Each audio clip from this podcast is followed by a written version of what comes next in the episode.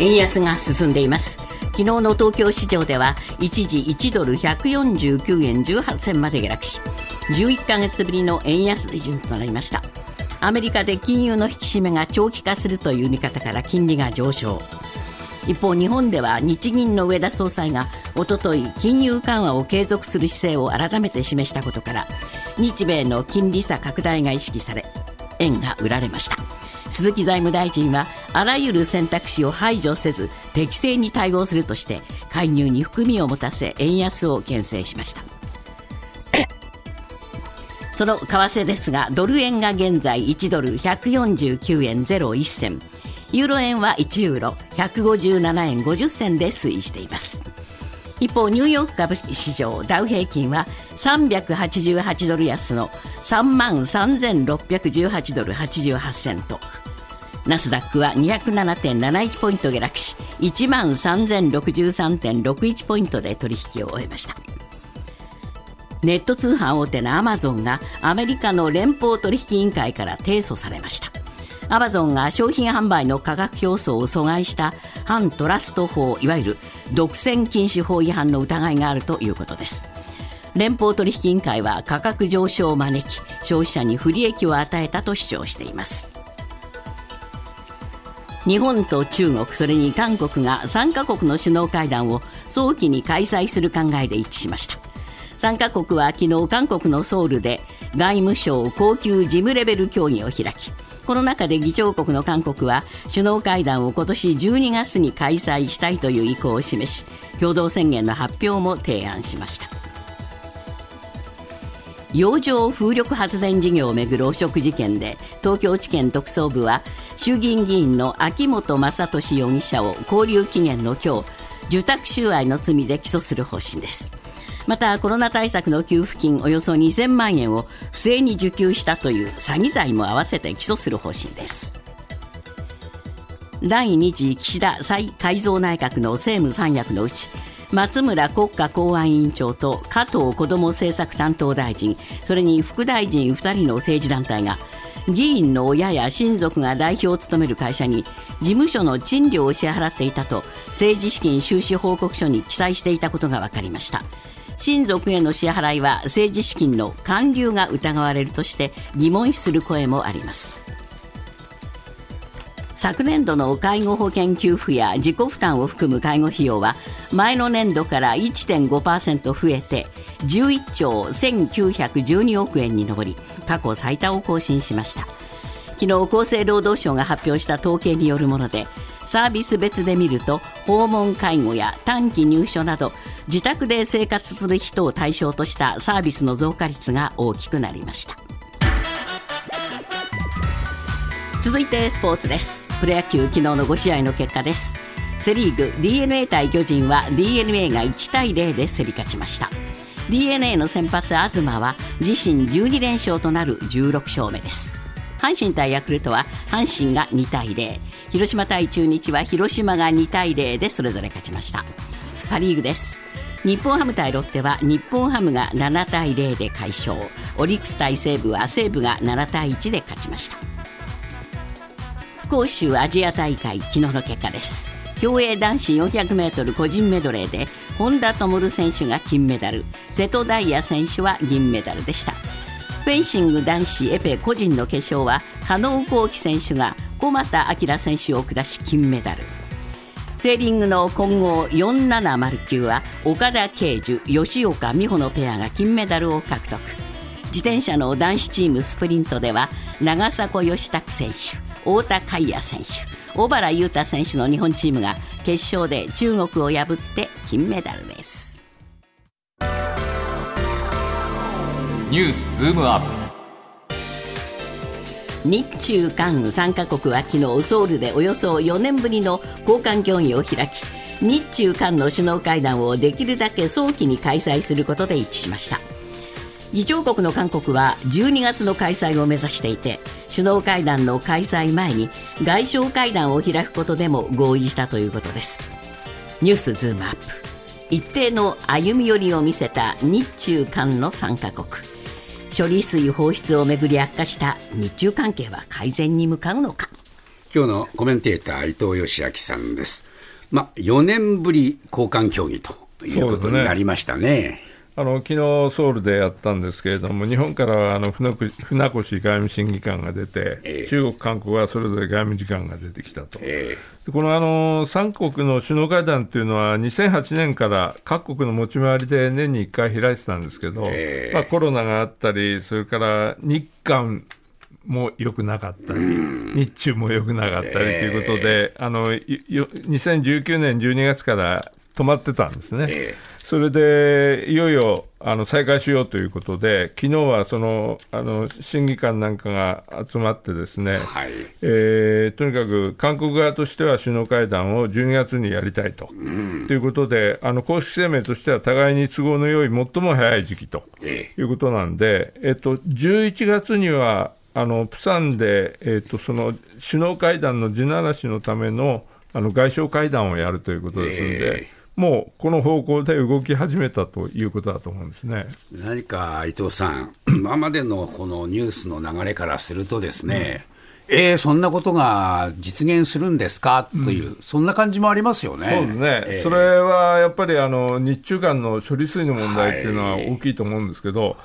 高、はい、さん、だけど僕ね、逆に言うと、えー、この処理水の問題があるからこそ、はあ、首脳会談が実現する後押しになってるようにも見えると思うんですよ、ね、そうですか。というのはね、あの中国はもうとにかく処理水問題について、核汚染水だと。いうんで、あの拳振り上げてやってましたよね、はい、で当然あの、中国に賛同する国がそれそれなりにあるだろうと、習近平さん、見てたと思うんですけども、はい、一番の誤算は、韓国のユン政権が、いや、日本の言うことが理解できると、えー、まあ、韓国内、一部あの反発しているとかありますけれども、それでもあの政権としては、えっと、日本の主張を支持してしまった、えー、と、中国はあの拳振り上げたんだけど、振り向いたら、ついてきてるの北朝鮮ぐらいしかないぞと。いうことで、非常にやっぱり、あのそろそろこの問題で、えーと、落としどころを探らないとまずいぞと。これ、中国はちょっと読み間違えましたかね。読み間違ったですね、明らかに僕は読み間違ったと思うんですよ。であの軌道修正を図らないと、えー、中国経済も今、あんまり良くないですから、そういう中で、あの核汚染水だ、核汚染水だと言ってしまったがために、えーはい、あの中国国内の水産物の消費量が減ってしまう、はい、それからあるいは日本産のホタテは中国で加工処理してもらってたんだけど、その輸入もストップさせたんで、この工場も動かなくなってしまった、と中国の雇用の問題も出てきてる、だからこれが長引けば長引くほど、中国経済に与える影響っていうのは、どんどんどんどん広がってくるという読みがあると思うんですね。ですから、なんとかあの落とすのにどうどうしようかなと、えー、そうすると、この、えーと、日中韓、韓国を入れて、ちょっとマイルドな形で首脳同士が会うということは、一つのきっかけにはとってもいいことなんだと思うんですね。そうなると、やはり日中韓首脳会談、これは実現すると見ていいですか？私は今の流れだと、あのむしろ中国の方が、えー、あの国内事情もあって、はい、えー、この首脳会談を実現したいんじゃないかと思うんですよね。えー、ですからあの先日あの、国連総会ありましたよね、はい、あの時にあの一般討論演説っていうのは、で各国がそれぞれ主張するんですけど、えー、えっと、中国側はちょっとびっくりしたんですけど、この処理水の海洋放出問題を一切触れなかった。そうでしたね。ええこれは日本側がその前に演説してて、日本代表がこの処理水問題を持ち出さなかったということもあるんですが、はい、でも、これまでの流れからすると、中国は声高に国連の場で主張してもおかしくなかったと思うんですけど、それをあえてしてなかったというところは、あの私はやっぱりあの三国の首脳会談を見据えてるんじゃないかなという感じがしますよね。どうですか、トントン拍子に行きますか？うんトントン拍子に行くかどうかっていうのは、これは外交の問題なんで、えー、あの分かりませんけど、ただ、えっと、三国ともに首脳会談をやりたいという点では、いろんな思惑あるにしろ一致してるんで、なるほど。えーと、唯一僕はあの気になるところとすれば、フィリピンを岸田さんが11月の上旬に訪問すると言ってですね、えー、今、中国、フィリピン、ものすごく揉めてますよね。揉めてるんですよね、えー、そこにあえて岸田さんが行くと、これに対して中国がちょっと反発する可能性あるかなと思いますが、そうですか。でもあの長い目で見たら、これは三国であの首脳会談をやって、それをきっかけに中国は例えば半導体の日本が輸出規制しているのと、あのええ。海産物の輸入とバーターにするとか、そういう取引に持っていくような気がしますね。あのその前の外相会談で、えーどうですか、新しい日本の外務大臣が、えーやっぱり出ていくわけですよね、ね。えーあのー心配ありません？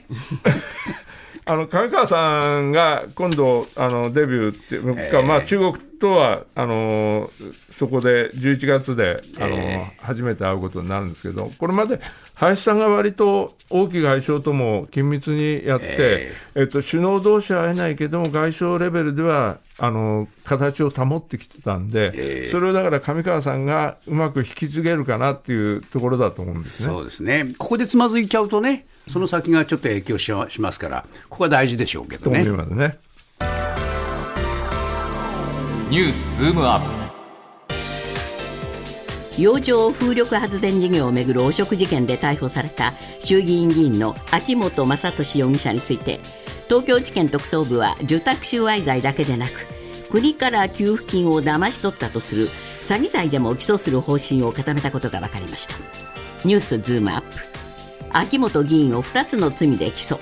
相次ぐ政治家の政治と金問題。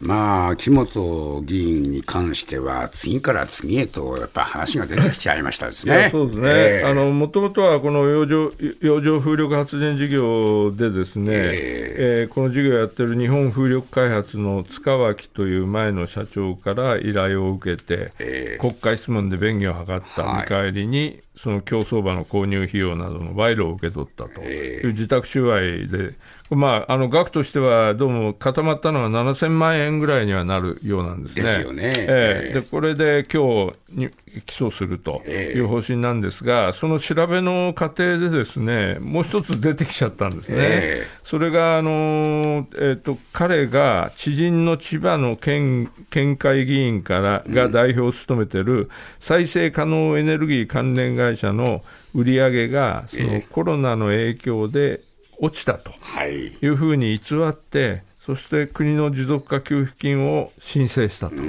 それで、えー200万円を不正に受給したとえいうのが出てきたんですね。はいであのー秋元議員は調べに対しては、ですね、えっと確かに給付金の申請には関わったけども、えー手続きや事務所のスタッフらがやってたんだし、自分は詐欺だと思わなかったと、はい。否定はしてるんですが、ええ。まあ、特捜部のあのこれまでずっと調べたところでは、明らかに秋元議員がこの不正受給を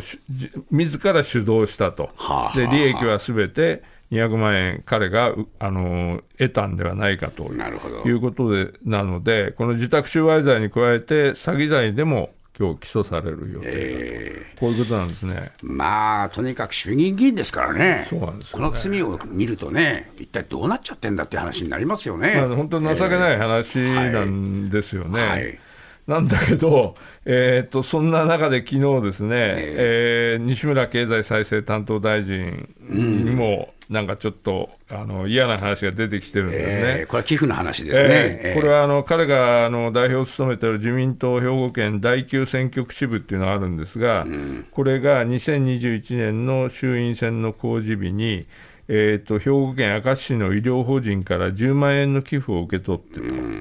いうので、これはあの、えっと、公職選挙法では、国と契約している企業が国政選挙に関連して寄付することっていうのは、あの寄付を受け取ることも禁じしてるんですね。えでこのあの医療法人っていうのは、実はあの、えー、と公部刑務所の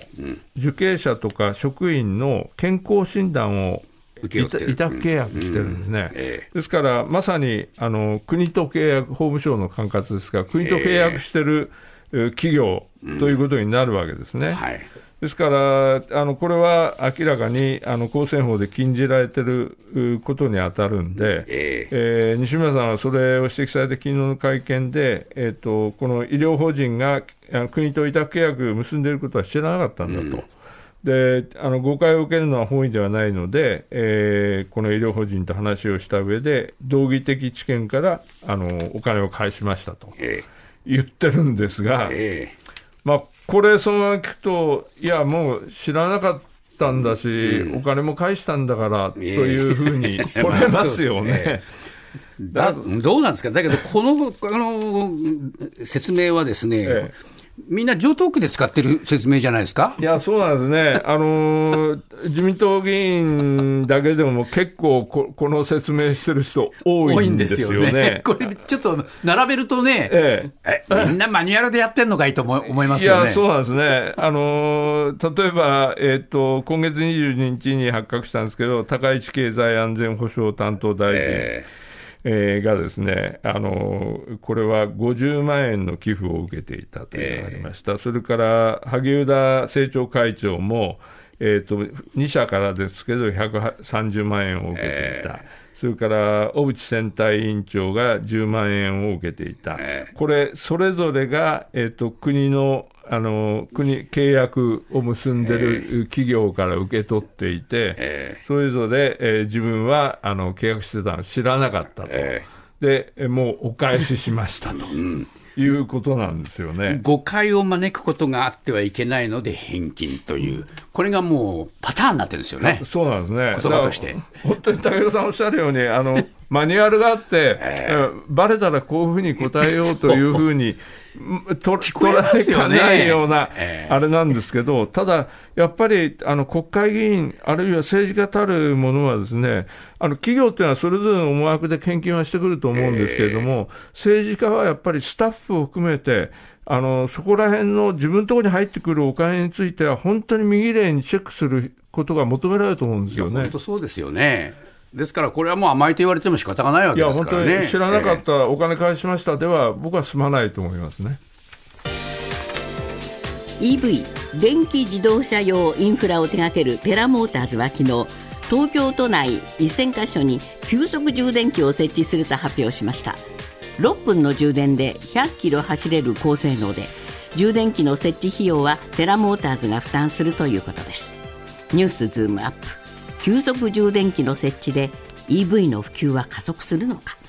なんか突然出てきた話なんですよ そうすね。すごいんですよね、これ。2025年度までに、ええ東京都内にこの急速充電器を1000箇所はい。設置すると。え今もうあの充電設備って500箇所ぐらいあるらしいので、ええこれ、もしテラモーターズがあのこれを1000箇所本当に実現すれば、1500箇所えになるわけですね。なるわけですね、ええ日本の今あの、都内のガソリンスタンドって900箇所ぐらいですから、はい。これはかなりあの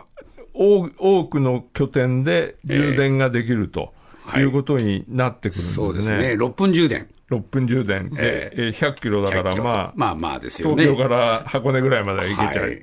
充電できるということで、えこれ、まああの、日本はずっと EV は後進国だ、後進国だって言われて、まあ、今あの、国内の乗用車販売の EV はまだ2%ぐらいということなんで、ええ普及がすごく遅れてる一つの理由として、この充電拠点が少ないんだとそうですね。いうところを挙げられたんですけれども、そこのところに、えー、とこのテラモーターズは、えー乗り込むというこ。ことれだけど、全部設置の費用自分で引き受けますよって言うんでしょ？まあそうなんですね、あの補助金なんかがあるので、えーあの減額されると思うんですけれども、でも総事業費が一応100億円ええをかけて、ええ。ーっとやると。で、どこにやるんだと言ったら、商業施設とか公共施設とか、自治体の駐車場なんかに、あの設置しますと。はい。いう儲かりますか？これがね、あの要するに今あの、テラモーターズが描いてるビジネスモデルでは、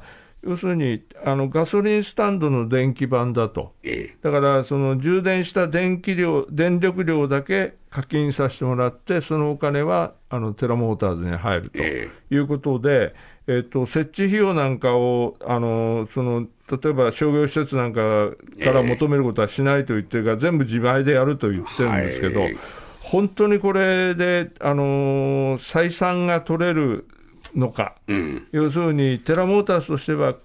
今2%しかないあの E- EV の普及がですねええ、これから急速に伸びると、ええ。そうすれば、えー、と1000箇所を作っても、ええ。十分その利用者がで増えるんだと。いう目論見だと思うんですけど、まあ、つまり先行投資しとけと、ええ。こういうことですか？先行投資をするということなんですけど、え。実際じゃあ、採算が取れるまで、ええ。この持ちこたえることができるかっていうね、そうね。ええ。この 100, 100億の投資が、あのーええ。持ちこたえられるかっていうのは、これから頑張ってもらわないといけないところですよね。そうですね、まあ、EV の普及を見越した形でしょうけれども、果たして日本が、えーヨーロッパ並みに EV がどんどんどんどん、えーその普及していくかどうかえここにかかってくるわこれけですね。だから、ええ。どっちが先かみたいな話でね、ええ。あの充電設備がないと EV 普及しない、で EV 普及しないと充電設備がなり、あのペイしないという、こういうことになりますよね。とにかく、まあ、あー環境だけ先に整えておくぞと、こういうことですけどね、えー非常に興味のあるこれ、展開になりましたね。